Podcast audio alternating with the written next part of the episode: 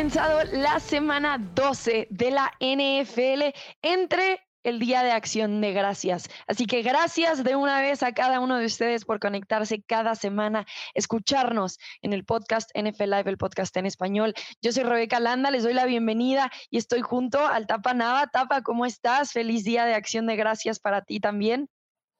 ¿Qué tal, Rebe? Muchísimas gracias y siempre te agradece, valga la expresión o la redundancia, trabajar con gente como tú, como Pablo, como Fernando, nuestro productor y sobre todo para ESPN, el líder mundial en deportes. Como bien dices, ya llegamos a la semana de acción de gracias. Solían decir que era la semana en que comenzaban a separar los contendientes de los pretendientes. Veremos si así es.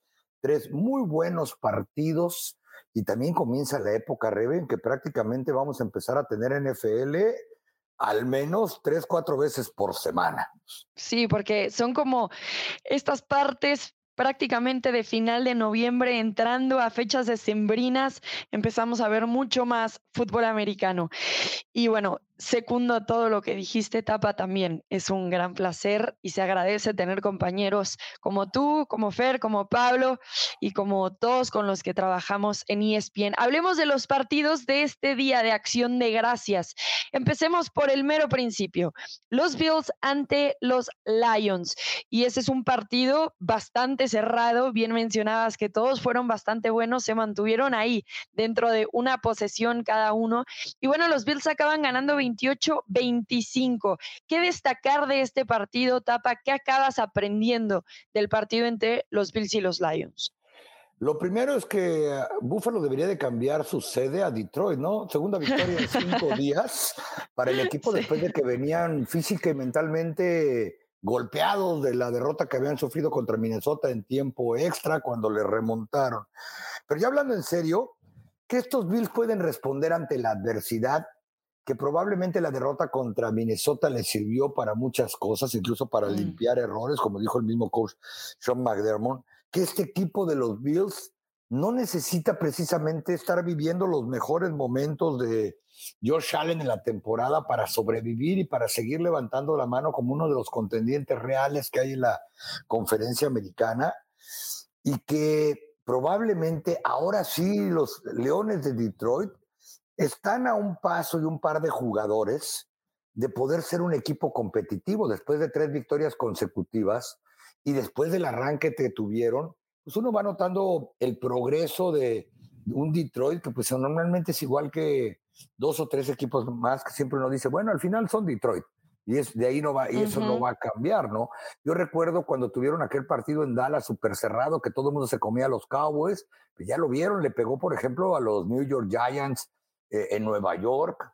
Es decir, es un equipo que quizá con un Green Bay a la baja el próximo año pudiera estar en competencia, porque obviamente este año ya no lo estuvo y que este equipo de, de Búfalo, si evita las entregas de balón, puede ganarle al que sea. Bueno, y esa es mi siguiente pregunta, porque hablabas de la adversidad, Tapa, y ahora Kai Von Miller no sabemos qué tan grave es la lesión en la rodilla, pero es evidente que hay algún tipo de lesión, una distensión. Se habla de que podría perderse tiempo y veremos también la gravedad, ¿no? Todavía por confirmarse esa situación con el ala defensiva. Pero ¿qué tanto podrán ganar los Bills sin Von Miller? Porque la realidad es que de ahí empieza muchísimo lo que están haciendo los Bills y hemos visto a unos Bills mantener a, muchos de estos jugadores a lo largo de los años, pero antes de la temporada hablábamos también de que les hacía falta un pass rusher, un jugador que pusiera presión. Ahora que viene Von Miller, bueno, todos hablamos del éxito que podrían llegar a tener los Bills conforme avance la temporada, pero si logra esta lesión de tener a Von Miller, ¿qué tanto entonces podemos esperar de esos Bills que nos ilusionaron, por lo menos en ese lado defensivo del balón? Yo creo que pueden competir. Obviamente, perder un MVP, pues es, eh, es catastrófico para cualquier equipo. La gran ventaja, y tú lo acabas de mencionar, este equipo se reforzó con Von Miller, pero el año pasado tuvo la, defensa que menos puntos permitió sin Von Miller y prácticamente son los mismos, más Miller, que era esa parte que tú mencionabas que probablemente podría llevarlos al siguiente nivel. Yo creo que este equipo puede, puede competir, reitero, eh, no es el fin del mundo para ellos y por lo menos esperar y que esté postemporada, porque es cuando va a venir lo importante. ¿A qué me refiero? La próxima semana van contra Nueva Inglaterra, siguen contra los Jets, eh, que son dos partidos que deben de ganar con y sin Von Miller. Me refiero por el tipo de ofensiva que tienen Nueva Inglaterra y los Jets que se volvieron un caos con el castigo y mandando a la banca por sus comentarios a, a, Wilson, el coreback, etcétera. Cincinnati, un equipo que permite presión al coreback, y reitero que como Miller probablemente no podría ni respirar, como lo vimos en el Super Bowl pasado, pero a este equipo lo han presionado durante toda la campaña el que tenga enfrente. Y cierran otra vez contra Nueva Inglaterra. Creo que es un perfecto tiempo para tratar de recuperar a Miller sin que los daños sean mayores. Muy bien, pues tendremos que esperar. A ver, también hay que mencionar que Dolliver tuvo un día.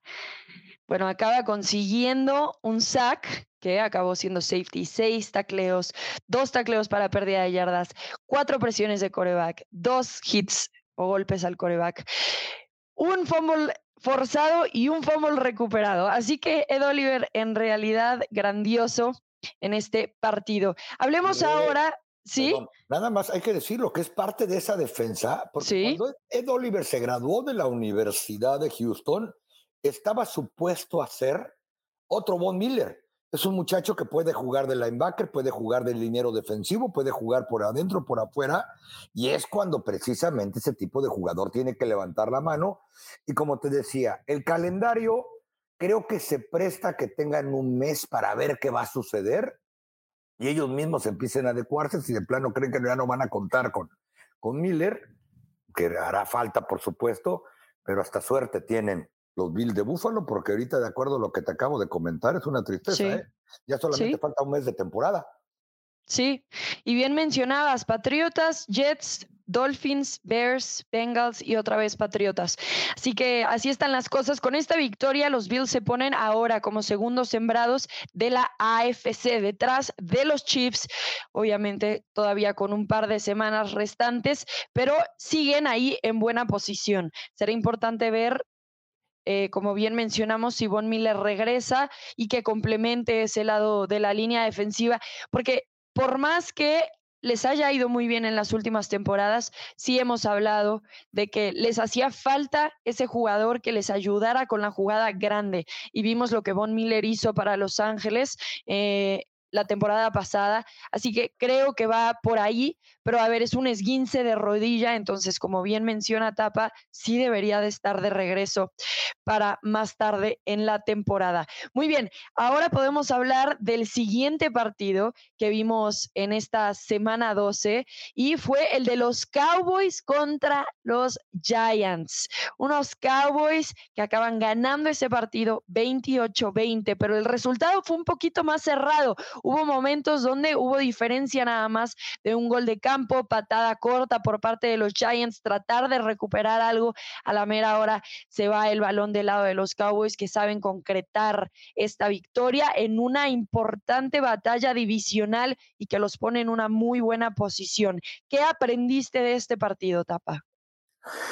Que los de los Cowboys tienen que comenzar a jugar desde el kickoff inicial. Gracias eh, a la fortuna que tuvieron, no, no se les indigestó más este encuentro o incluso no perdieron. ¿A qué me refiero? Dak Prescott otra vez tirando dos, dos intercepciones en momentos inoportunos. sé cualquiera diría, nunca se debe tirar una intercepción, pero tú no puedes tirar intercepciones en el primer cuarto cuando tienes el equipo contra la pared, eh, o dejar en tan mala situación a tu equipo. Eh, no puedes mandar una jugada tan elemental en el primer cuarto dentro de tu yarda 40 para jugártela en cuarta oportunidad, si realmente vas por ellos. Eh, eh, aprendí que por más que a Mike McCarthy lo quieran amarrar contra los entrenadores, ya debe de dejar de estar alegando con ellos y gritándoles todo el partido, porque parecería que también ya como que los árbitros por momentos se ensañan, ¿no? Ayer no marcaron tres interferencias que la vieron hasta los aficionados de, de, los New York Giants, que la misma banca de los Giants se reía cuando vieron que no las marcaron, porque entre todo el montón de cosas y multas que ha recibido Mike McCarthy por estarles gritando, por momentos creo que descuida otras situaciones. que aprendimos? Y creo que es la gran noticia para los fans de los Cowboys, que esta defensa ha mejorado muchísimo las últimas dos semanas después de ser humillados contra los Green Bay Packers para frenar la carrera. Este equipo frenó en menos de 50 yardas a Dalvin Cook eh, y frenó en menos de 200 yardas a los Minnesota Vikings y ya vimos lo que ellos pueden hacer con el balón otra vez el día de ayer. Ya, y frenó en menos de 50 yardas durante tiempo trascendente de juego, porque el último cuarto fue tiempo basura, en realidad ya los Cowboys tenían el juego amarrado por lo menos la segunda parte del último periodo, eh, frenó por completo a San Juan Barkley y lo traían a mal no ver a golpes. Esa es una defensiva física.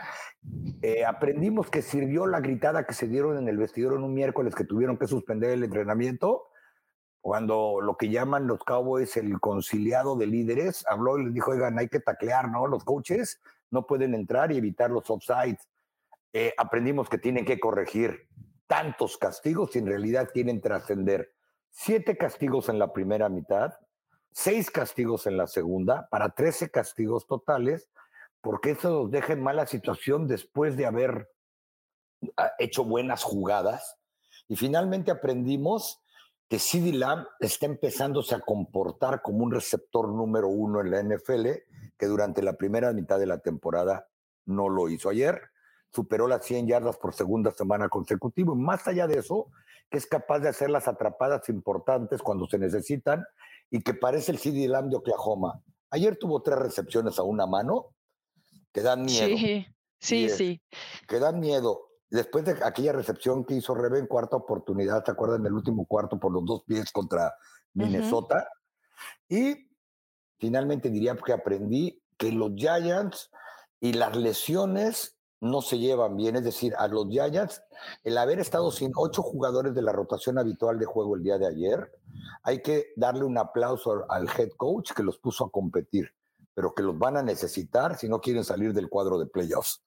Claro, porque hay que pensar en eso, ¿no? También hay que considerarlo y te iba a preguntar justo, ¿qué tantas conclusiones reales podemos sacar de estos Cowboys cuando los Giants están tan golpeados y que les costó trabajo? Porque hay que recordar que a la mitad iban 13-9 favor los Giants. Dak Prescott, como bien dijiste, había lanzado ya dos intercepciones en la primera mitad y después parece que recuperan el aire, pero entonces siento que por momentos no podemos decir realmente quiénes son los Giants cuando estamos hablando, perdón, los Cowboys, cuando estamos hablando de unos Giants tan, tan lesionados. Por otro lado, te preguntaría también si los Giants entonces se les acabó la temporada con esta derrota, porque después van dos partidos contra las Águilas de Filadelfia, sabemos cómo puede resultar eso, dos contra los Commanders, después se enfrentan a los Vikings y de ahí van contra los Colts. Y hasta el momento su marca es de 7 y 4, pero le quedan cuatro partidos divisionales, de los cuales dos probablemente acaban perdiendo contra las Águilas de Filadelfia, si es que todo sale de acuerdo a cómo van los standings en este momento. Pueden entonces esperar que con esto acabe la temporada para los Giants, me refiero a que no llegue lleguen a la postemporada, por más bien que les está yendo, pero esta división es mucho más competitiva de lo que habíamos anticipado al principio de la temporada. Siguiendo de atrás para adelante, yo no creo que la temporada esté liquidada gracias al gran staff de entrenadores que tienen. Ayer, como bien dijiste, le hicieron cansada la vida a los Cowboys la primera mitad. Eh, gracias a gran, al gran plan de juego que incluyó, porque al final lo decía Dark Pescott y todo el que estaba en el estadio, y ha jugado fútbol americano como tú, como yo, como Pablo, se daba cuenta, ¿no? Las maniobras defensivas, el tipo de coberturas que montan los Giants, ya lo había yo oído con diversos colegas analistas, es complejísimo lo que está haciendo a la defensiva, precisamente a veces para que el sistema vaya por encima del talento, que es lo que tiene que hacer un buen equipo cuando vienen las lesiones. Va a ser bien complicado.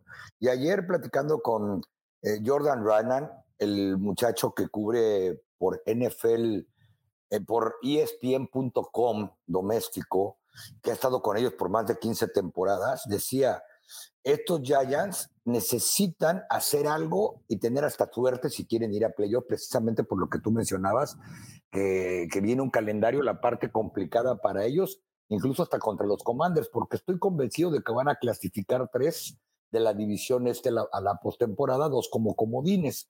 Pero sí, su futuro se va a definir como casi el de todos los equipos en diciembre y creo que van a encontrar maneras de competir, pero ya no van a ser favoritos eh, en, varios de los partidos que lo serían con gente sana. Del lado ofensivo, eh, no puedes eh, competir en ese equipo si no, si no corres. O sea, Daniel Jones está lejos, a pesar de que no esté tirando intercepciones o soltando el balón como soltía, solía de ser un coreback preciso y que se puede echar el equipo a hombros. ¿Qué hicieron los Cowboys? Reitero, ayer pararon la carrera y le ganaron a los Giants porque pudo ser, el marcador no refleja realmente lo que sucedió en la segunda mitad, cuando las tres primeras series ofensivas de la segunda mitad terminaron en anotación para, para los Cowboys. Ahora, yendo al punto de los Cowboys, eh, yo creo que se van a estar cortando las venas ahorita porque no porque desperdiciaron esos 14 puntos en Green Bay. Porque es eso, yo creo que hasta para los que hemos estado cerca de ellos viéndolos entrenar y en todos los partidos de la temporada, eh, quizás más real de lo que pensábamos. Eh, ya más adelante lo hablaremos, pero ayer ya muchos se cuestionaban si necesitan refuerzos a estas alturas o quizá podría romper hasta la química. El problema es ese, Rebe, que no les va a alcanzar para competir si siguen regalando cuartos o primeras mitades, que fue lo que prácticamente sucedió contra Green Bay. Acuérdense que eh, Dak Prescott tiró dos pases interceptados en la primera mitad, pero al final él no perdió el juego. Le alcanzó todavía en la segunda mitad a su ofensiva para darle 14 puntos de ventaja a su defensa al entrar al último cuarto. Eh, es decir, y eso ha sido algo crónico para la ofensiva y para Dak Prescott en particular. Contra San Francisco en los playoffs del año pasado regaló cuarto y medio, igual ese equipo con esa ofensiva. Es decir, necesitan entrar calientes al juego o no les van a suceder cosas buenas, pero que este equipo tiene más talento del que muchos hubiéramos pensado. Ayer anotaron dos de sus cuatro alas cerradas porque son el único equipo del NFL que ha jugado todos los partidos con cuatro alas cerradas activos sí. y participado. ¿Por qué? Porque no tienen receptores abiertos, pero algunos alas cerradas están haciendo la chamba de los receptores abiertos. Bueno, y eso se le aplaude muchísimo al staff de entrenadores que han encontrado la forma justamente porque prácticamente solamente cuentan con CD Lamb. Ahora, tocaste también un punto interesante sobre Daniel Jones y ahí me encantaría integrar también a Pablo. Pablo, feliz día de acción de gracias, bienvenido a NFL Live, el podcast en español. A ver, ellos, los Giants, tienen marca de 7 y 4, pero parece que al final de este partido, Daniel Jones eh, acaba fallando unos pases clave y digamos también sencillos. Puedo pensar en esa cuarta y uno en su propia 45, donde está buscando a Saquon Barkley que sale en un flat y acaba lanzando el pase, pero corto. Si acaba completando ese pase, eran 45 yardas de ganancia o una buena ganancia, digamos, para Saquon Barkley. Daniel Jones está siendo opacado su nivel como coreback por esa marca de 7 y 4. En realidad le está ayudando esa marca o si ha mejorado eh, esta temporada, si acaba siendo el futuro de los Giants o podemos seguir pensando que tal vez tienen que buscar al siguiente coreback en el draft? Hola Rebe, saludos también a, al Tapa y, feliz eh, Día de Acción de Gracias, por supuesto. Yo creo que ah, eh, lo que hemos visto de los Giants probablemente es el tope de lo que vamos a ver esta temporada. El tope en cuanto a talento del propio Daniel Jones. Ha hecho un magnífico trabajo Brian Double, incluso algunas semanas, aquí lo comentábamos, de que muy probablemente podía ser considerado el coach del año a la mitad de la temporada, pero lo que vale y lo que acaba por determinar en una segunda mitad de temporada, equipos que se puedan meter a los playoffs son justo en esos momentos importantes de partido, el poner un buen pase, el tener consistencia en el juego. Y Daniel Jones ha sido irregular a lo largo de su paso en la NFL, que este es su mejor, esta es su mejor temporada de lo que va en la NFL, de eso no hay duda. ¿Por qué? Porque también ha contado con un Barkley sano, con una buena defensiva y con un buen plan de, de, juego por parte de Brian Double, cosa que que no había eh, tenido en otros años. Pero yo no creo, respondiendo a, tu pregunta, no creo que este sea el coreback a futuro de los Giants. No creo que vaya a mejorar su juego. Creo que lo mejor de Daniel Jones lo hemos visto esta campaña.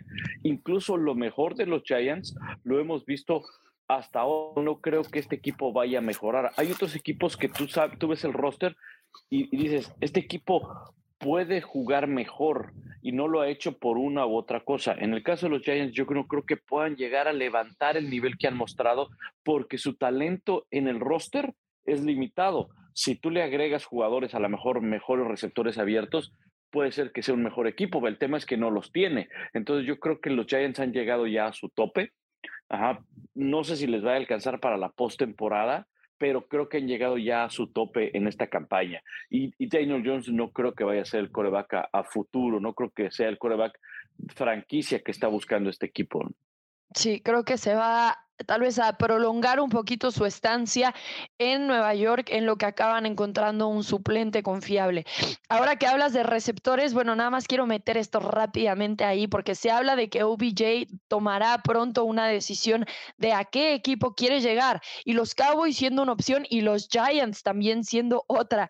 Rápidamente, ¿dónde ven llegando a OBJ si es que alguno de estos dos equipos? Porque eso cambiaría las cosas para los Cowboys, que bien mencionaba Tapa, prácticamente tienen un solo receptor en CD Lamb y también cambiaría las cosas para los Giants, dándole, como bien mencionas, Pablo, más armas a Daniel Jones. ¿Cómo lo ves, Tapa? Eh, yo creo que va a terminar con los Dallas Cowboys. Es muy fácil. Ayer tuvo el primer acercamiento con Jerry Jones, tuvieron una conversación telefónica de 15 minutos. Fue la primera vez que OBJ habla ya directamente con un equipo no, eh, o, su, equipo de trabajo. Tuvieron teleconferencia. Acordaron venir todo el equipo de trabajo de OBJ a The Star y parece que incluso lo van a ver en el campo. Si OBJ va a ser el primer equipo que va a visitar, después de que fue el primer equipo con el que va a hablar, eh, salvo que tus pretensiones contractuales sean exageradas o salgan de los parámetros o que su rodilla no esté en condiciones de jugar, porque los Cabos lo quieren no pensando en el 2024 ni en el 2023, lo quieren para postemporada, ya ni siquiera para temporada regular. Y eso lo dijo ayer Jerry Jones de una manera clara, acabando el partido, en su papel de gerente general, por cierto, que luego la gente dice, ¿por qué él habla? Porque él es el Johnny Lynch de los 49ers, él es el gerente de los, de los Dallas Cowboys, o sea, tiene que hablar, o lo multan incluso si no habla después de un partido. Entonces, yo creo que si entran dentro de un parámetro eh, normal, bien de su rodilla, nadie espere que sea el que vimos en el Super Bowl, en la postemporada pasada, porque no ha jugado, y no, y no enloquecen con lo que quiera de longevidad de contrato, cantidad de dinero, yo creo que ya no sale de, estar sin contrato y él lo sabe. Y lo citaron en The Star porque, como platicaba yo hace poco, cualquier jugador que entre ahí ya no quiere salir de ahí. Este, lo enamoran. No, y van a ver lo que tiene hasta para terminar de rehabilitarse. Eh, acuérdense que ahí está el médico que le reconstruyó la rodilla a Jalen Smith, que ayer dio un juegazo con los Giants, por ejemplo. Este, está probablemente el mejor doctor de rodillas de la NFL, es parte del cuerpo médico de los Cowboys, el que operó a Emmitt Smith. Es decir, yo creo que, que si realmente lo, lo quieren firmar y pueden los Cowboys, ya no lo van a dejar ir después de que llegue el 5 de diciembre al start. ¿Tú, Pablo, lo ves llegando también a los Cowboys? Yo creo que es una, una de las probabilidades, sí, definitivamente. Va a, depender de, va, a depender de él. O sea, por necesidad, los Cowboys lo, lo, lo, requieren, porque pues a lo largo de la temporada hemos hablado, ¿no? Salvo CD Lamb, ustedes lo acaban de comentar hace un momento, eh, la cantidad de alas cerradas que utilizan en su formación o en su plan de juego los Cowboys, en parte porque no tienen receptores abiertos y en parte porque fue la manera como ganaron cuando no estuvo Dak Prescott y probablemente continuaron con ese plan de juego poniéndole más alas cerradas también porque corren más el balón con, dos elementos, pero eh, se, combina perfecto al no tener receptores abiertos, pues entonces echa mano de las alas cerradas. Entonces, de los equipos que se han mencionado, sobre todo eh, eh, tres, los Bills, los Chiefs, quizá también los Packers y los Cowboys, quien más lo necesita es los Cowboys, seguido por los Packers, definitivamente. Ahora, va a depender de él porque, y esto obviamente no lo dirá nunca eh, OBJ, nunca lo dirá, pero de acuerdo a las probabilidades de llegar a un Super Bowl, ¿quién tiene más probabilidades de llegar a un Super Bowl? Pues a lo mejor empezaríamos por los Bills o los Chiefs en el orden que quieran y probablemente después seguirían los Cowboys. El tema es que también hay algo bien importante.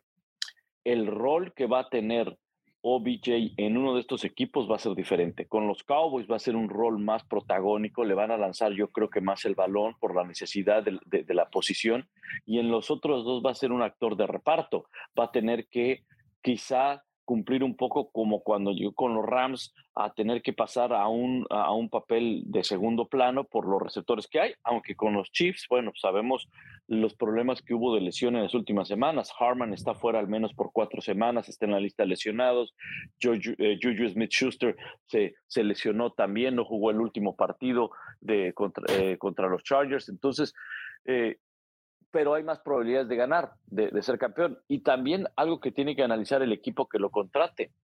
No va a llegar a ser el OBJ que llegó con los Rams, que dicho sea de paso, le costó algunas semanas entrar en ritmo, porque con los Rams venía de Cleveland, estaba activo, estaba entrenando. Aquí no ha estado entrenando, se recupera de una lesión y su último partido fue que segundo cuarto del Super Bowl o sea, no, lo, no lo completó. Entonces, eh, ese es otro tema también. No es que vaya a llegar y vaya a solucionar al equipo donde llegue, vaya a solucionar y vaya a ser. Eh, tiene que entrar en ritmo, a eso me refiero, ¿no? Entonces, yo sí veo que al menos entre esos tres puede quedar. Bills, Chiefs y los Cowboys es un equipo que ha estado eh, luchando por, por llevarse a OBJ. Y fíjate rápidamente, eh, Pablo tiene razón. El, eh, quizá lo único que ya no sea prioridad para OBJ, porque Mark Kevin ya tiene anillo de campeón, sea el equipo que tenga más posibilidades de ser campeón, precisamente por lo que Pablo acaba de mencionar. Este muchacho no ha jugado en todo el año, no ha jugado desde el segundo cuarto del Super Bowl pasado y ya le sucedió estar desempleado rehabilitando y es su segunda lesión de rodilla en tres años. ¿A qué voy? A que probablemente él quiere estar convencido de que ahora tiene que jugar para el equipo OBJ como medio ha jugado. Cuando fue a Cleveland, salvo cuando se empezó a pelear con Baker Mayfield, pasó desapercibido por el tipo de mercado que hay. Yo no sé si eso le interesa en Buffalo, que no sea un lugar tan mediático y que creo que ahí donde Dallas también tiene la ventaja que lo puede poner en el mapa de los patrocinios importantes otra vez. El muchacho es extrovertido y reitero, ayer platicando con la gente que ha cubierto a los Giants de por vida y que estuvo ahí cuando llegó OBJ, eh, eh, incluyendo nuestros colegas de ESPN, por supuesto, ellos pensaban que Dallas es el lugar que le va a caer a él como anillo al dedo y que por eso ya fue el equipo con el que habló incluso pensando en que sea un equipo competitivo, pero sobre todo que haya mucho aparador para la marca OBJ. Sí.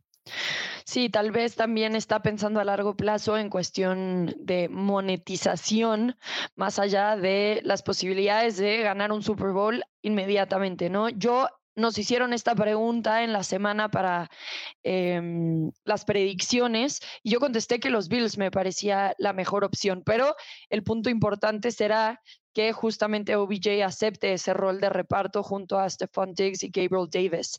Será una cuestión ya para considerar por parte del jugador. Lo último que quiero mencionar que aprendimos en este partido es que Micah Parsons es inevitable el que posiblemente gane defensivo del año. Bueno, consiguió dos sacks más por sexta vez esta temporada, así que ya tiene 12 y se convirtió en el tercer jugador en tener 12 sacks o más en cada una de sus dos primeras temporadas. Obviamente va a seguir sumando.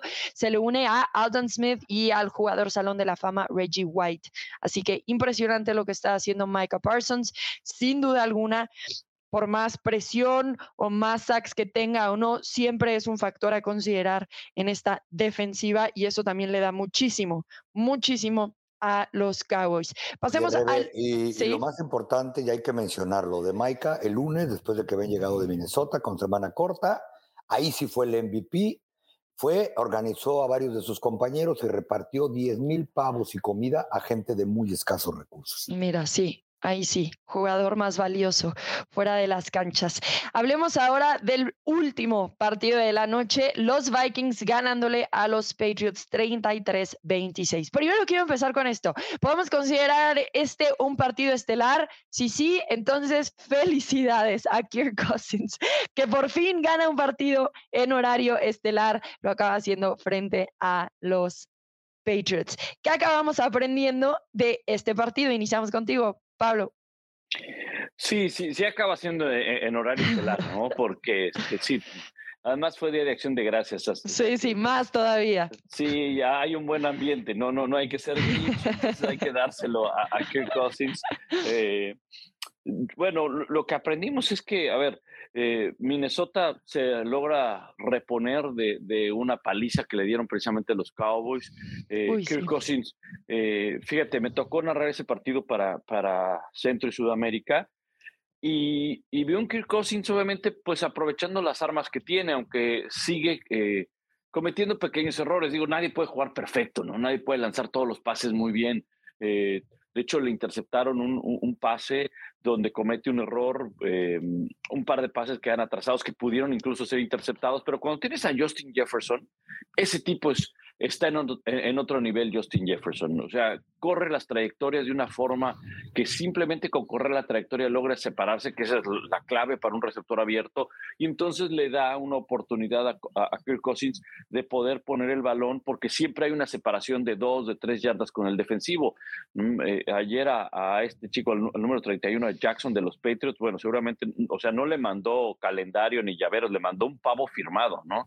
Lo trajo como cliente toda la noche eh, y tiene a Hawkinson el ala cerrada, que es eh, un muy buena ala cerrada, una gran adquisición la que hicieron en la fecha de cambios, pero sobre todo le dieron protección, algo que no le habían dado contra los Cowboys. Contra los Cowboys sí los tuvieron en el suelo constantemente a Kirk Cousins, le dieron protección y estamos hablando de que los Patriots es el tercer mejor equipo presionando al coreback o en capturas, sobre todo le dieron protección y eso fue la clave. Aunque los Patriots también demostraron que es un equipo que creo que como los Giants llegaron a un tope este año, no tienen talento en la posición de receptores abiertos.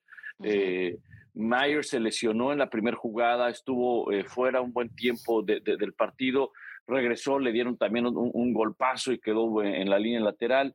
Entonces, eh, jugó bien Mac Jones, pero sí creo que, que, los Patriots de meterse a la postemporada pues son equipo de comodín, de panzazo, mientras que Minnesota sí es un equipo del cual eh, hay que considerarlo como un contendiente en la nacional, aunque tiene una debilidad. Le, lanzaron y le lanzaron bien, casi 400 yardas Mac Jones, jugadas grandes permitió esta defensiva de los Vikings. Es una defensa que, que bueno, lo vimos contra los, los Cowboys, o sea, cuando les avanzan, les avanzan bien. Entonces, eh, pero es un equipo que tiene muchas armas a la ofensiva. Entonces, eh, fue simplemente un, un, tropezón contra los Cowboys feo. Creo, creo que si se vuelven a enfrentar, no estoy diciendo que vaya a ganar Minnesota, pero no va a ser esa diferencia en el marcador. Y finalmente eh, recompusieron el camino ante unos Patriots que les hace falta un poco de defensa y que tienen talento limitado del lado ofensivo. Sí, que a ver, aún así, esta defensiva, especialmente en la secundaria, diríamos que es como stingy, como le dicen, ¿no? Como, como picosí, no sé cómo, no sé cómo traducirlo. Pero a ver, y Bill Belichick es famoso por poder. Eh, Bill Belichick es famoso por poder eliminar al jugador ofensivo, el mejor jugador ofensivo opuesto. Y fue totalmente lo que no sucedió. Y quiero preguntarte, Pablo Tapa, también, eh, si podemos considerar a Justin Jefferson el mejor receptor abierto del momento en la NFL, porque a veces hasta en triple cobertura lograba conseguir ese pase completo. ¿Dónde está Jefferson ahorita en esa categoría de receptores y si es algo que se confirmó en este partido de acción de gracias para él? Mira, rápido, rápido te escuchar el tapa, yo te diría que sí es el mejor que hay en la NFL. Y hubo momentos donde sí, en doble cobertura él ganaba, pero hubo otros momentos, por ejemplo, hay un pase de anotación a Adam Thielen y son trayectorias cruzadas donde Jefferson acaba llevándose al safety, acaban poniéndole hombre de dos contra uno a, Justin Jefferson y queda hombre a hombre Adam Thielen y se lo lleva por velocidad a su hombre y entonces hace una muy buena progresión. Eh, Kirk Cousins voltea a ver a Justin Jefferson, lo ve con doble cobertura, voltea hacia el lado izquierdo y ve a Adam Thielen eh, hombre a hombre y con separación. Claro, pero para que todo eso se desarrollara le dieron buena protección a Kirk Cousins durante casi todo el partido. Claro, tuvo una noche masiva Jefferson, pasando a Randy Moss en la mayor cantidad de, de yardas por recepción en las primeras tres temporadas. Jefferson ya tiene 4.248 y todavía le quedan seis partidos. ¿Tapa? Sí, por supuesto que es el mejor receptor que hay en la NFL, porque cualquier otro que esté en la conversación, creo yo que tiene corebacks más explosivos o mejores, si lo quieren ver así, y este muchacho sigue sumando yardas por todos lados. Si además tomas en consideración que tienen otro receptor pro bowler, que es Adam Tillen, del que las últimas dos campañas ya casi ni se habla, eh, pues te das cuenta que para que él logre tal cantidad de recepciones, tal cantidad de yardas, y estar descubierto y estar lo que sea, a pesar de que le manden a dos o tres, y que incluso eh, compite por la repartición de balón en su propio equipo con Hawkinson y con el que esté, pues nos damos cuenta de la, de la calidad y cantidad de receptor que tienen los Vikings ahí. Eh, por supuesto, la única manera de detener a Justin Jefferson en este momento en la NFL es evitar que Kirk Cousins suelte el balón, como lo hicieron los Dallas Cowboys, las dos veces que lo han frenado, las dos veces que han enfrentado a Justin Jefferson los Cowboys y quizá por ahí tiene que ir la NFL. Eh, lo frenaron en 21 y 33 yardas de manera respectiva, 33 apenas hace prácticamente una semana y media. ¿Cómo le hicieron? Echándole encima, en vez de tres jugadores para que defiendan a Jefferson, le echaron esos tres jugadores a Kirk Cousins enfrente con siete capturas, porque ni con uno ni con dos van a poder si, si no presionan al coreback. O sea, eh, decía Trevon Dix hace un par de días, dice Justin Jefferson, a quien conoce de sus épocas en, el, en la conferencia del SEC, cubriéndolo con Louisiana State contra Alabama, dice, este tipo es indefendible. Dice, lo que necesitas, dice, cada vez que me acercaba al Horror, le pedía a Micah Parsons y compañía, por favor, estorben a Kirk Cousins o me van a pasar cosas, cosas malas. Y probablemente Dick sea uno de los mejores esquineros de la liga. Así que no me queda la menor duda cuando un muchacho eh, es el líder en recepciones de más de 10 yardas después de que toma el balón. Cuando un muchacho es líder en recepciones del balón volando más de 30 yardas, cuando un muchacho es líder en, en trayectorias cruzadas, es el mejor que hay en la liga. ¿Y qué otra cosa aprendimos de este partido? ¿Qué podemos decir de los Patriots? Porque también estamos acostumbrados a ver unos Patriotas que son muy disciplinados y en realidad no vimos mucho de ellos en este partido. Castigos, reclamos de Mac Jones, en realidad parecía un equipo muy distinto a lo que generalmente vemos de Bill Belichick, pero más que la disciplina o no, ¿qué refleja esa falta de disciplina? ¿Qué nos dice de cómo están los Patriots y por qué momento están pasando cuando vemos ese tipo de cosas que generalmente no le vemos a un equipo de Bill Belichick? Yo, yo, yo lo atribuiría un poco, eh, primero, obviamente, a, a la falta de talento en algunas posiciones, en algunas posiciones, pero también yo lo que vi el día de ayer es eh, a ver, Bill Belichick no hay duda, es el mejor, el mejor entrenador que ha habido en la historia de la NFL. Uno de los mejores, si lo quieren ver de esa manera. Pero él solo no puede. Necesita de un buen staff de cocheo. Y está rodeado de, de asistentes, salvo Matt Patricia, pues que ya empiezan a tener posiciones importantes en, en, el staff y que no tienen quizá la experiencia que llegaron a tener algunos de sus asistentes. Para mí, sigue siendo un factor determinante en la ofensiva de los Patriots la ausencia de Josh McDaniels. Josh McDaniels era un hombre bien importante. Bueno, lo vimos a lo largo de su paso con Tom Brady, pero sobre todo el año pasado lo vimos con Mac Jones. Un Mac Jones que se ganó la titularidad, recordarán, unas semanas antes de que empezara la temporada regular. O sea, él cuando lo seleccionan en el draft, no se sabía quién iba a ser el titular, si él o Cam Newton. Ya en la pretemporada fue cuando sacaron a Cam Newton y dejaron solo a Mac Jones. Y la campaña fue buena para Mac Jones, al menos mejor que esta. Ayer yo vi un par de, jugadas donde no estaba lista la ofensiva, donde, eh, eh, donde no había una comunicación correcta entre la, banca o el staff y la, y, la ofensiva. Entonces, eh, errores, castigos del lado defensivo. no es un equipo, no quiero decir que esté bien entrenado, simplemente que no está probablemente con los entrenadores adecuados o que no tienen toda esa experiencia o que no tienen todo el nivel que, que, demanda, que demanda Bill Belichick. Ahí Matt Patricia es el encargado de mandar jugadas, pero a ver, Matt, Patricia eh, eh, estaba eh, dirigiendo a los Leones de Detroit tratando de salvar el pellejo y antes era un coordinador defensivo. Yo no dudo que tiene la capacidad para hacerlo. El tema es que pues apenas está desarrollando esa experiencia y esa y, esa, ese ritmo que se requiere para mandar jugadas, ¿no? Y, lo ves, mira, lo ves en otros equipos. Está Josh McDaniels que se fue a los Raiders. Bueno, ahí en los Raiders no funciona, pero ¿qué, cómo le hace falta a, a, los Patriots, ¿no? Lo ves en los Rams, se fue O'Connell, que precisamente ayer fue el coach de, de, Minnesota, ¿cómo están los, los, Rams a la ofensiva? Entonces, cuando quitas elementos importantes del staff de coacheo, se va a repercutir, aunque ellos no jueguen, pero repercute en el terreno de juego. Sí. Bueno, pues muy bien. Ajá. Sí, tapa adelante. Yo, solamente agregaría, ¿no? En el, caso de los Patriots, quizá fueron muy visibles los castigos, pero seis tampoco son tantos. Eh, sí, también creo que están mal coachados. Yo he reiterado desde que comenzó la temporada que Mike Patricia es tremendo coordinador defensivo, pero que alguien le avise que es el coordinador ofensivo, ¿no? Esa fue la chamba que consiguió en su regreso a, a Nueva Inglaterra y aquella frase de Bill Belichick de un buen coach puede coachar lo que sea, pues ya está dando cuenta que no. Hay tremendos eh, coordinadores que nunca funcionan como head coaches. Y díselo a George McDaniel, que probablemente se sigue preguntando por qué volvió a aceptar salir de la tutela y seguramente era porque es competitivo, quería probar por segunda ocasión que puede ser entrenador en jefe de la NFL y no sé si va a durar más de una temporada en el puesto porque lo que está sucediendo con los Raiders es desastroso.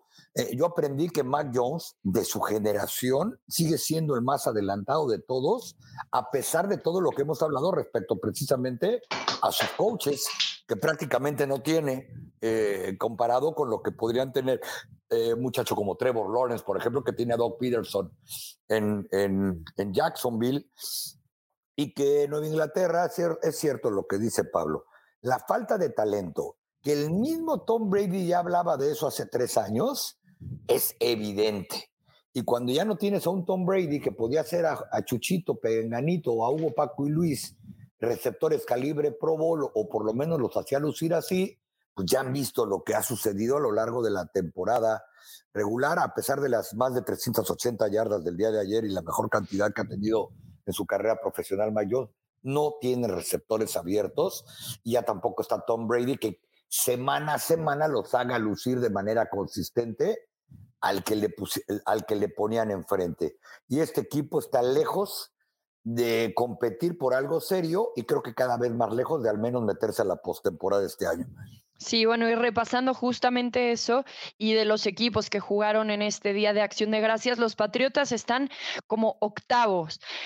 Si hoy acaba la temporada, entonces no entrarían, tienen marca 6 y 5 cuartos del este de la AFC y después tenemos a los Cowboys en quinto y sexto de la Nacional los Vikings en el segundo de la Nacional y luego los Bills en segundo de la Americana. Así quedan por el momento los rankings de los equipos que vimos ayer este jueves pasado en Acción de Gracias. Pero hablemos de el resto de la semana 12 que va a acabar de mover estos standings por lo menos por una semana más. ¿Qué partido es un imperdible de la semana 12 en la ventana del domingo? Tapa. Yo creo que a mí me gustaría ver seriamente el de los Green Bay Packers contra los Philadelphia Eagles, porque después de ver que los Eagles estaban resbalando la semana pasada contra unos Colts que tienen como entrenador en jefe un gran analista, pero de entrenador pues todavía no estamos seguros, lo que sabemos que puede motivar porque la gente se ve que está jugando más a gusto. Habrá que ver si los Eagles eh, después de que sufrieron su primera derrota, después de que se les indigestó Indianápolis, eh, pueden seguir ganando y ganando de manera contundente como solían hacerlo antes de perder el invicto, o eso los afectó, o ya encontraron las defensas, la manera de competir contra Jalen Hurt y compañía, y también del lado defensivo, si eh, vuelven a recuperar ese, e, ese ritmo. Eh, y por otro lado, es probable que me gustaría ver, o lo voy a ver, el partido de Tampa Bay en Cleveland. Un Cleveland que da una de cal por las que van de arena, pero que es competitivo, solamente ha ganado tres partidos, pero ahí está eh, siempre dentro del juego. Y para ver de qué estamos hablando con Tampa Bay, si en realidad ya puede ser un equipo que no va a voltear para atrás, o va a seguir con inconsistencia. Eh, muy similar a lo que está pasando quizá con San Francisco, lo vimos en el Azteca, que es un equipo que ya iba no victorias y que parece que ya no va a voltear para atrás porque se ve contundente de ambos lados del balón. Eh, tengo la duda si los Tampa Bay Buccaneers son ese clase de equipo que por fin va a llegar al estándar que todos pensamos que iba a tener cuando comenzó la temporada y que muchos los poníamos entre los tres candidatos para ir al Super Bowl. Muy bien, ¿tú, Pablo? Yo, yo me voy a enfocar en el duelo entre Cincinnati y Tennessee. Juegan en, casa de los Titans. Eh, Cincinnati sale favorito por tres, eh, por tres puntos, lo cual eh, hasta cierto punto se me hace pues sorpresivo. Creo que los Titans, y me incluyo porque algunas semanas cuando pues hacen los picks, dices los Titans, híjole, es que Ryan Tannehill es re malo, ¿no? O, bueno, no, no re malo, pero no, no suele cometer errores y demás pero se nos olvida la brillante defensiva que tiene Tennessee. Y creo que con esa fórmula bien añeja, pero bien efectiva de juego terrestre y defensiva, Tennessee es como ha logrado tener siete victorias y, tres derrotas. Una victoria pone a Tennessee junto con los Bills de Buffalo con marca de 8-3, dependiendo de lo que haga también eh, Kansas City. Kansas City, eh, en caso de que llegue a perder, habría un triple empate si los Titans ganan. ¿ah? Kansas City, difícil que pierda, juegue en casa ante, ante los Rams, ¿verdad? Pero los, los Titans de ganar empatarían a los Bills de Buffalo y estamos hablando del equipo número dos en la conferencia americana. Cincinnati con un 6-4 trata de alcanzar a los Ravens que tienen marca de 7-3 en el liderato de la, de la división. Los Ravens eh, estarán eh, jugando este domingo eh, contra el equipo de los Jaguars en Jacksonville, partido del cual pueden ganar. Así que creo que este duelo entre Cincinnati y Tennessee tiene unas implicaciones, no quiero decir de postemporada, porque creo que los dos equipos pueden llegar a los playoffs, pero sí de criterios de desempate que más adelante pueden darle a uno u otro una mejor posición en, eh, en la clasificación final rumbo a los playoffs. Y en el tema que se refiere a fútbol, bueno, pues ver una defensiva que va a presionar a Joe Burrow, encuentra siempre la manera Mike Bravel de jugar muy bien con las cargas. A mí me fascina ver las defensivas de Mike Bravel porque siempre encuentra distintas maniobras en sus, en sus elementos para poderle presionar o para frenar el juego terrestre del contrario. Y por supuesto ver el caso de, de Derrick Henry, que es todo un espectáculo siempre verlo, ¿no? Para mí ese es un partido bien, bien atractivo y del que hay que estar pendiente. Yo concuerdo con cada uno de ustedes en uno de los que mencionaron. Bueno, Pablo, obviamente, el de Cincinnati Bengals contra los Titans. Solo para agregar, porque los dos vienen en un muy buen momento. Los Bengals han ganado cuatro de los últimos cinco partidos y los Titans siete de los últimos ocho. Así que los dos van a la alza eh, Cincinnati, muy eficientes en zona roja, que ganaron la semana pasada sin Jamar Chase, puede ser que regrese, y también sin Joe Mixon. Y por el otro lado, los Titans, que ya hablábamos de Terry Henry, pero también empieza a relucir por ahí el receptor novato Traylon Perks. Así que este es un partido interesante para mí, al igual que el de los Green Bay Packers y las Águilas de Filadelfia. Muy bien, bueno, y con esto también llegamos al momento de dar las notas cortas, el resumen de la semana de lo que ha sucedido rápidamente. Me voy a adelantar diciendo que los Broncos han liberado a Melvin Gordon.